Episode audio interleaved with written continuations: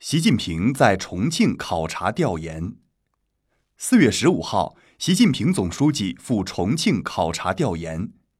一下飞机他就转乘火车汽车前往石柱土家族自治县中义乡小学华西村深入农户家中和田间地头实地了解脱贫攻坚工作进展和解决两不愁三保障突出问题情况。